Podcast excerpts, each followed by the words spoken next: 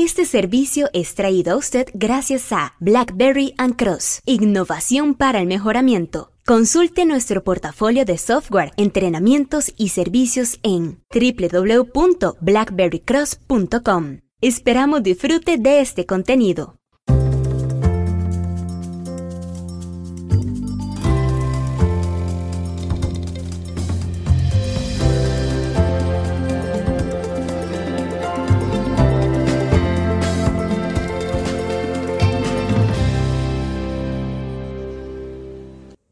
Hola, ¿qué tal? Omar Mora desde Blackberry and Cross en San José, Costa Rica. ¿Qué es APQP? La planificación avanzada de la calidad del producto. Eso es lo que significa APQP, para abreviar por sus siglas en inglés. Es una hoja de ruta, imagínese eso, para desarrollar nuevos productos, nuevos procesos, completos con hitos basados en el tiempo y puntos de decisión en el camino.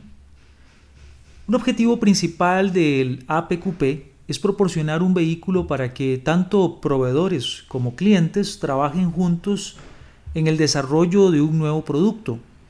Un APQP integral ayuda a garantizar que el producto se entregue a tiempo y con el mayor valor agregado las nuevas introducciones de productos conocidas como NPI o New Product Introduction tienen una mayor tasa de éxito cuando se siguen los principios del enfoque dado por APQP.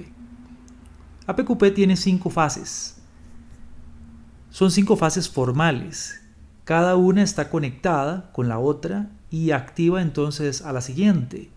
APQP no es un enfoque de uso lo que yo quiera y entonces ignoro todo lo demás.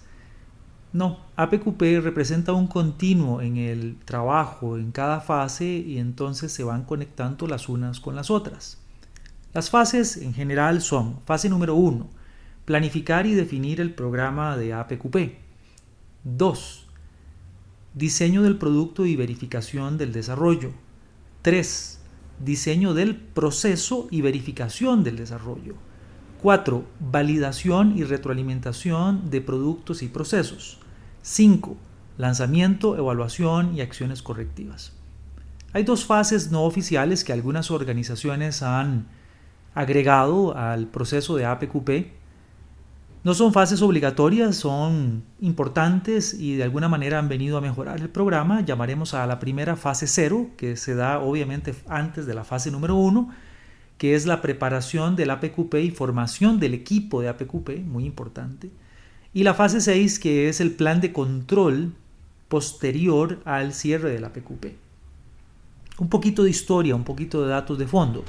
El PQP fue introducido en 1994 por la AIAG, que es el Automotive Industry Action Group. Antes de eso, los requisitos de los OEM, que son principalmente en este caso los del sector automotriz, e, eran muy confusos y conflictivos. Entonces el APQP vino a proporcionar una plataforma común para planificar, desarrollar y producir un producto o brindar un servicio.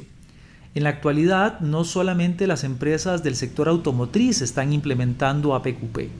Se pueden implementar en dispositivos médicos, en la introducción de nuevos productos en electrónica, en la introducción de nuevos productos en eh, la parte de farmacia o también en alimentos. En cualquier industria de manufactura podríamos tener muy buen suceso. Y por qué no también en la introducción de nuevos procesos a nivel de servicios en Shared Service Centers o en unidades de Business Process Outsourcing o similar.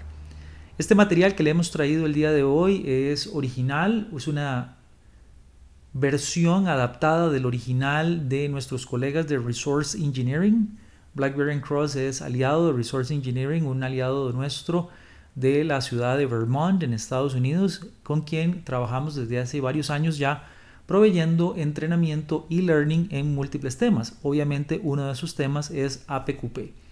Para más información sobre los entrenamientos disponibles en APQP o en más de 30 temas diferentes que Resource Engineering provee por medio de BlackBerry Cross, pues le invitamos a visitar nuestro sitio web store, así como tienda en inglés, store.com blackberrycross.com, donde encontrará el catálogo de cursos disponibles.